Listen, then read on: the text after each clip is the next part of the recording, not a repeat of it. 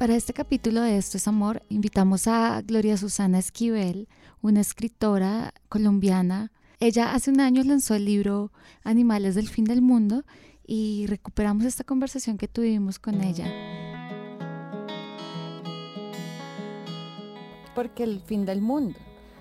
Pues porque se me ocurrió que es una de las cosas a las que los niños le tienen mucho miedo y los adultos quisieran que pasara todo el tiempo. Como que yo pienso mucho como si el mundo se acabara hoy, no tendría que hacer muchas cosas que tengo que hacer, no tendría que resolver muchos problemas que tengo ahí como medio embolatados. ¿Y tú le tenías miedo al fin del mundo cuando pequeña? Sí, eh, me acuerdo mucho que una vez yo estaba en la casa de mi abuela en Cali.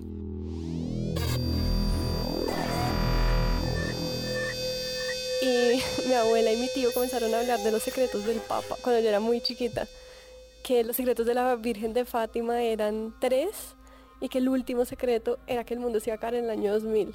Y yo me puse a llorar, y a llorar, y a llorar, y a llorar, pero horrible, como, como así que se acá en el año 2000 como para mí el año 2000 era yo no me he graduado del colegio, voy a ser una niña siempre, como no, no, no, no, no, no, esto no podía ser, entonces me tuvieron que explicar, que no sé qué me explicaron y me calmaron, pero me daba pánico.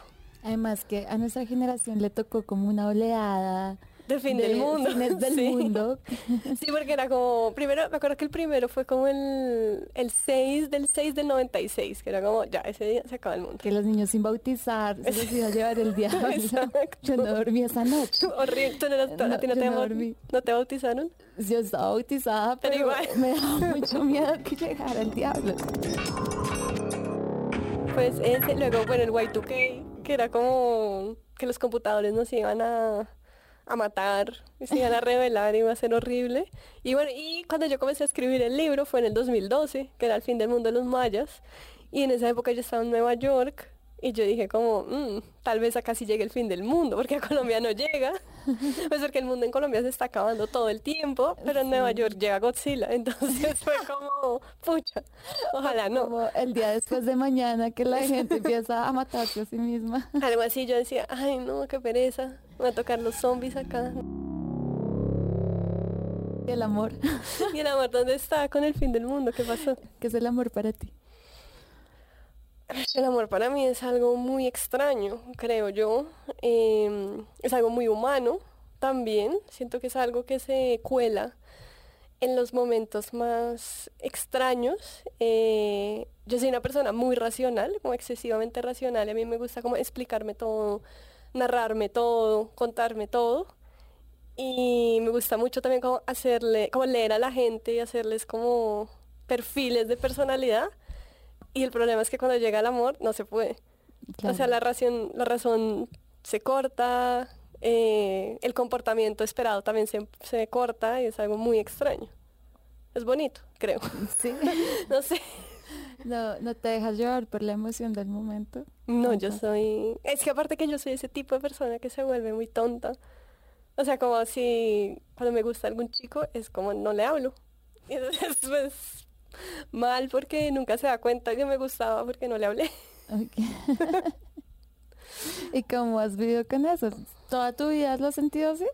Toda mi vida he, sentido que el amor sí es una fuerza muy extraña, como, como sobre, no sé, bueno, yo voy mucho a mi, a, hacer, a psicoanálisis y demás cosas, y digamos que yo, el hombre de mi vida es mi papá, y es un hombre muy, muy amoroso, o sea, y es un hombre muy digamos, a pesar de que es un hombre muy masculino, como en el sentido de que es gigante y es así como que le encanta como verse bien y como siempre estar bien vestido y oler rico, como oler mucho a hombre.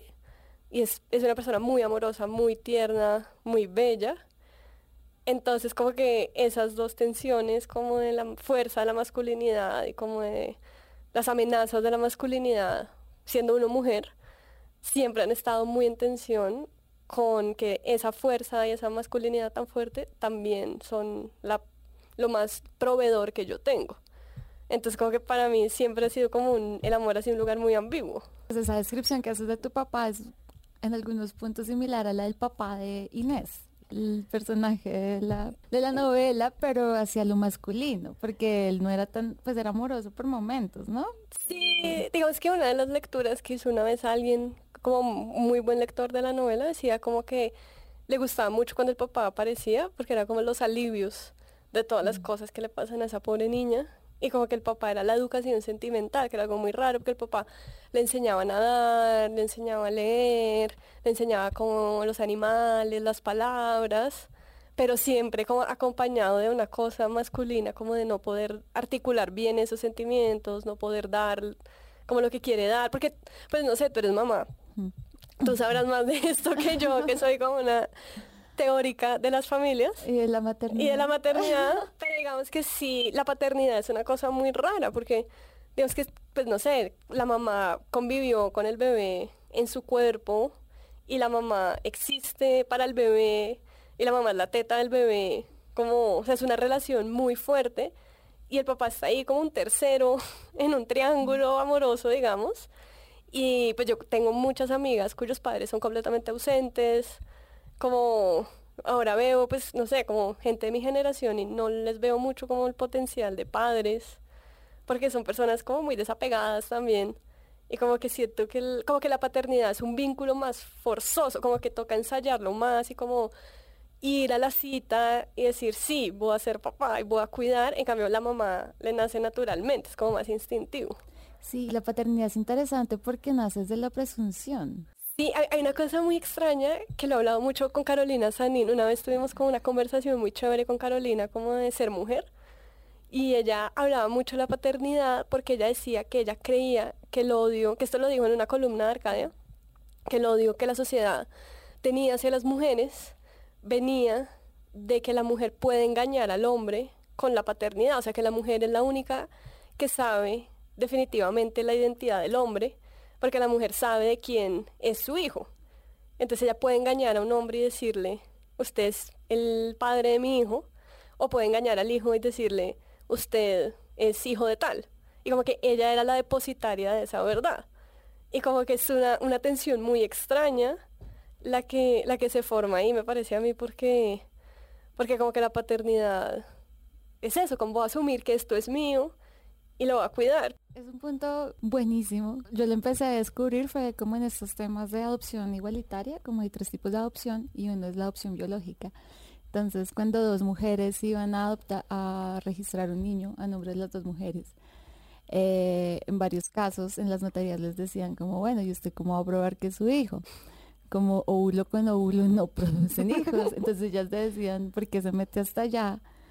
Sí, incluso cuando viene una pareja heterosexual, hombre-mujer, como que la palabra del hombre que dice, ese es mi hijo y doy mi nombre, cuenta, entonces ahí empieza a ser muy costoso para la sociedad entender cuando dos mujeres dicen, este es mi hijo, yo soy la madre biológica y ella es la madre también, pero no es posible, no, yo soy la madre también, anóteme mi nombre. O sea, esa misma presunción de la maternidad es posible ahora como con este nuevo formato de registro, pero es algo como conceptual que uno rara vez lo piensa. Sí, como que en esa conversación con Carolina que fue súper interesante hablamos mucho de eso, como que la palabra de hombre, pues que es esta cosa súper atávica de yo le doy mi palabra, eh, una promesa de un hombre, digamos, o sea, en un registro pues súper de arquetipos y demás es algo que está muy en el inconsciente colectivo, mientras que la palabra de la mujer, pues generalmente siempre está asociada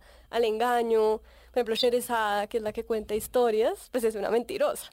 Entonces, como que decir como yo doy mi palabra a que, de que ese hijo es mío es como un contrasentido.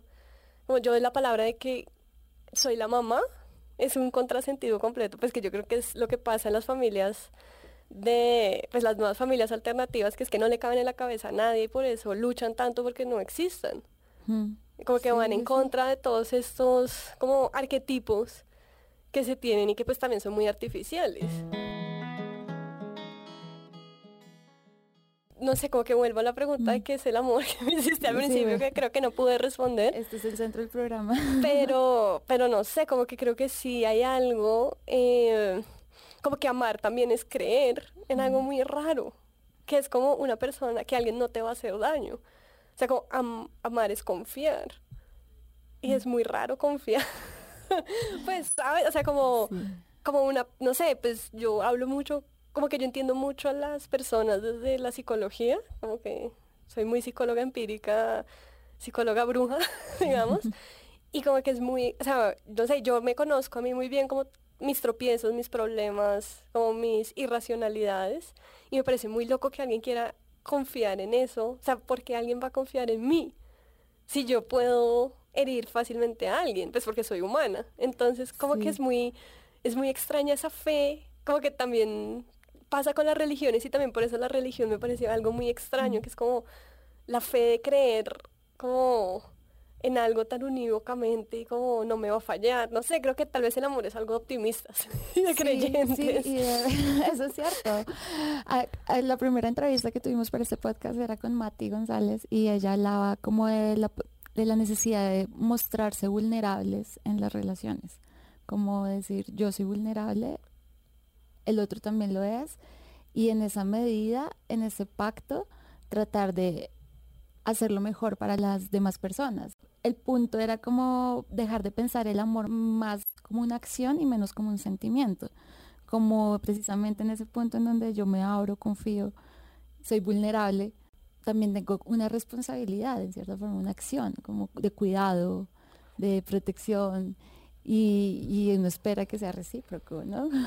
y es que, por ejemplo, a mí en lo personal me cuesta mucho ser vulnerable porque yo toda mi vida como mujer es mi caso personal particular, toda mi vida como mujer he disfrazado mi vulnerabilidad para poder lograr ser quien soy, porque digamos que dedicarme a escribir, por ejemplo, y como abrirme a la escritura, mostrarle lo que yo estoy haciendo a la gente, es algo que también necesita mucha, ¿cómo se dice eso? Invulnerabilidad, ¿sí? Como que es algo absurdo porque me estoy desnudando entre muchas comillas en lo que estoy haciendo pero también entra a competir en un campo donde las mujeres son por debajeadas intelectualmente, en donde si una mujer es joven o bonita o delgada como soy yo, por ejemplo, ya y bonita. está echada como de no, tú vienes acá a decorar y tú vienes a ser la acompañante o máximo vienes a ser la, la que transcribe, pero no hay un pensamiento original propio que salga de ti porque los hombres somos los que hablamos de libros, los hombres somos los que escribimos libros.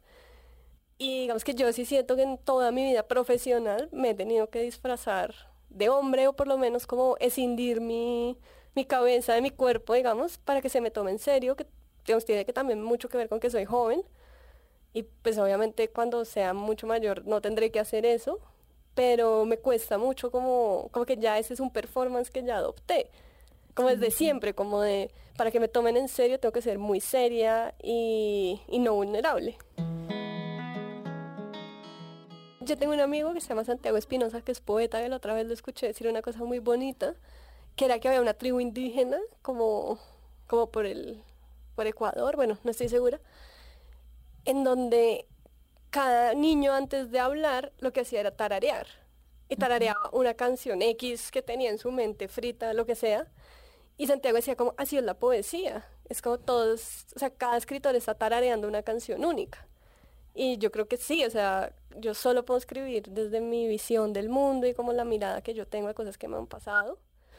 Pero digamos que también está esa cosa de que no solo yo escribo para mí, que sería ideal y maravilloso, pero también pues tengo que escribir para publicar, como ya sea como periodista o como escritora. Y entonces ahí ya me convierto en un personaje público, entre unas comillas muy gigantes, porque no, no quiere decir que sea ni famosa, ni mucho menos, sino que existe una portada de un objeto que no soy yo, que tiene mi nombre. Entonces ya soy pública. Y en ese sentido, entonces como que mi vida privada también se puede poner en el ojo del huracán y eso se ve en todos los campos, que es una cosa horrible con las mujeres, que es que, o sea, si una mujer llegó a donde llegó, es porque se acostó con no sé quién, es porque hizo tal cosa, entonces como que está esa cosa de tengo que cubrir mi sexualidad, y de hecho como que hay mucha gente que es muy chistosa que dicen como, que piensan que yo soy lesbiana, por ejemplo, porque es que de mi vida privada no se sabe mucho, porque es eso, porque siempre me han llamado a cubrir mi sexualidad, porque si yo me acuesto con un escritor, entonces pues claro, por eso me publicaron mi libro, Mientras que si ese escritor se acostó conmigo, pues es el más macho del mundo. Entonces como que siento que así, o sea, como que la vulnerabilidad es un tema para mí como en ese sentido, como de no me puedo abrir tanto porque cuando me abro, digamos que se ponen en riesgo algunas cosas. Este podcast es un poco terapia en voz alta. Espectacular, me encanta, me encanta. Pues vamos al libro. El amor en la familia. Uf, ese es otro. Antes de que se nos acabe el tiempo. Ese es otro tema también difícil. Em, pucha, pues es que es, como el amor. Es que yo creo que el amor en la familia es como el amor más puro. No en el sentido de pureza de papito Dios, sino que es como el amor más crudo, pues porque uno ama y odia a su familia. Entonces, como que también entender que el amor es una emoción tan ambivalente es muy fuerte, porque, pues no sé, en Disney o yo no sé en dónde le dicen a uno, que entonces uno va a conocer a alguien y se va a casar y va a tener hijos y va a ser la felicidad y no va a haber nada más feliz que eso y que no hay que cuestionar esa felicidad.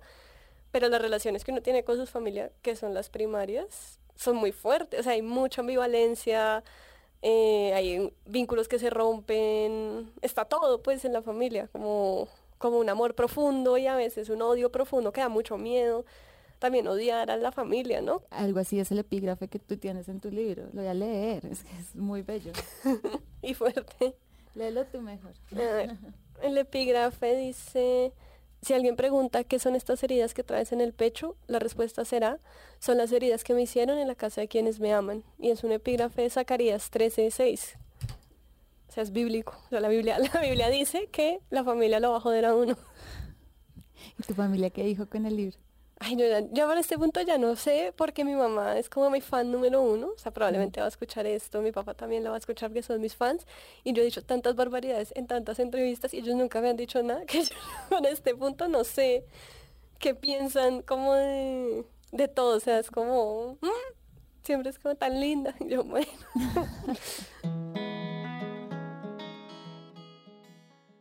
La otra vez estaba, justo ayer estaba hablando de eso con una amiga. Eh, yo no sé por qué estábamos hablando como de la ficción y las relaciones amorosas, de hecho, y escribir sobre el amor, etcétera, etcétera. Y yo decía, pues yo nunca he sentido ningún tipo de odio, ni de mis exparejas, ni de examantes, ni nada en lo que escribo. No sé si es porque no lo leen, puede ser. Que eso puede ser un gran paso eh, para saber por qué no me odian. Pero yo siempre he pensado eso, como como, cómo se sentirá leer algo hecho para uno, como algo que alguien escribió teniéndolo uno en mente, pues debe ser raro porque yo siempre le he escrito a alguien, entonces como que no he estado del otro lado, tal vez es algo como de control, como yo puedo controlar. Uno lo disfraza, ¿no? Sí, como, no sé, sería muy raro encontrarme alguna vez como en la ficción de alguien, también porque es como la mirada de ese otro hacia mí, que sería como, uy, no, qué pereza. Uy, y con los juguetes de la ficción encima. No, no, muchas gracias. No.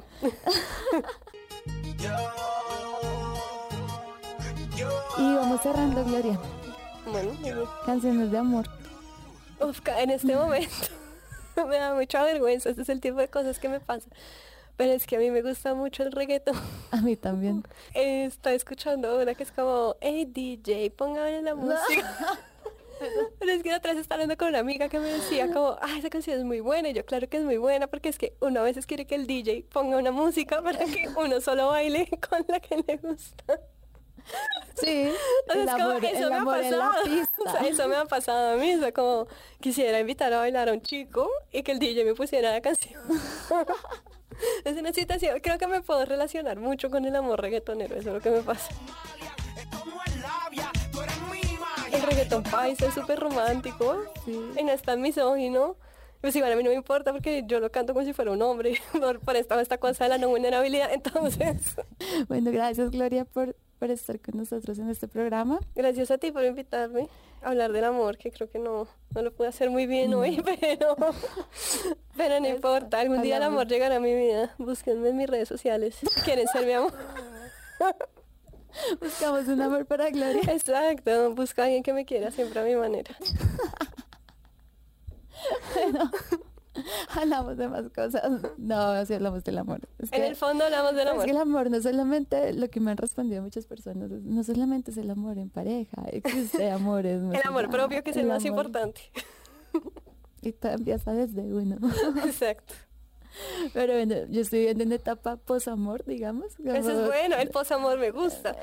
es como el posconflicto. Estoy en posverdad y el posamor es eso, es como ya, ya cumplí mi sueño de Disney. Ya, chao. Ya, ya, ya, ya llegué al culmen de lo que es estar enamorada y darlo todo por amor y luchar todo por amor. Ya hice todo por amor. Ahora, ¿qué hago?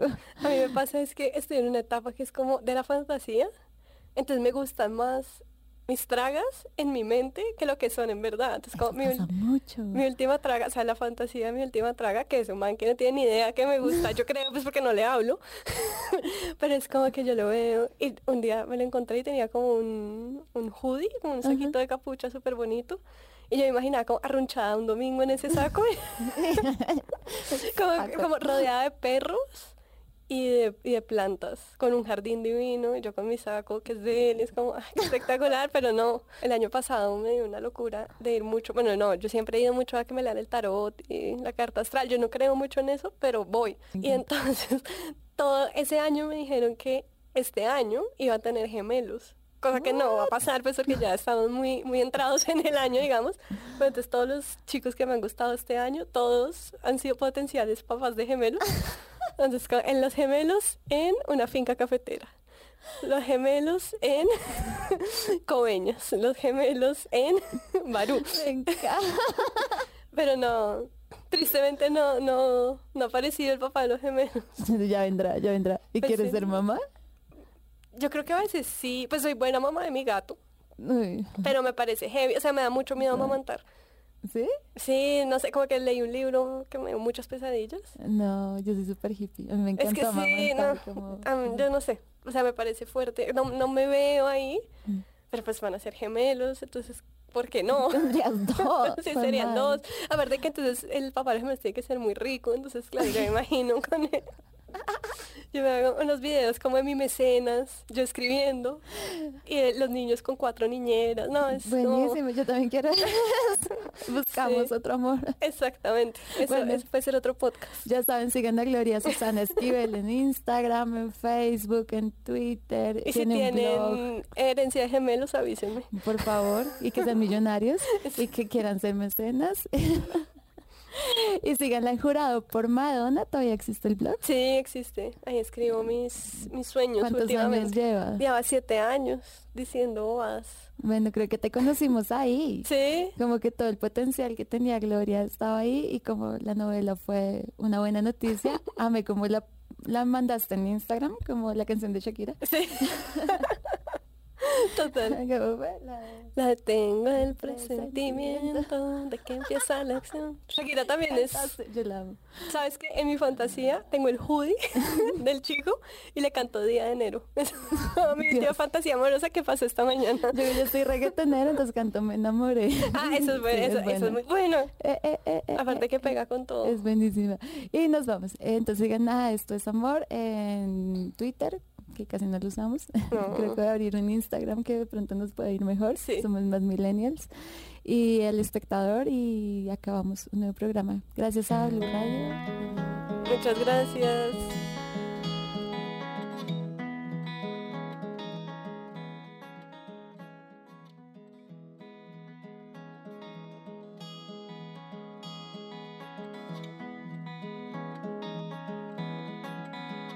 Pueden escucharnos en iTunes, nos pueden escuchar en SoundCloud, pueden seguirnos también en su aplicación de podcast. Busquen Esto es Amor del Espectador.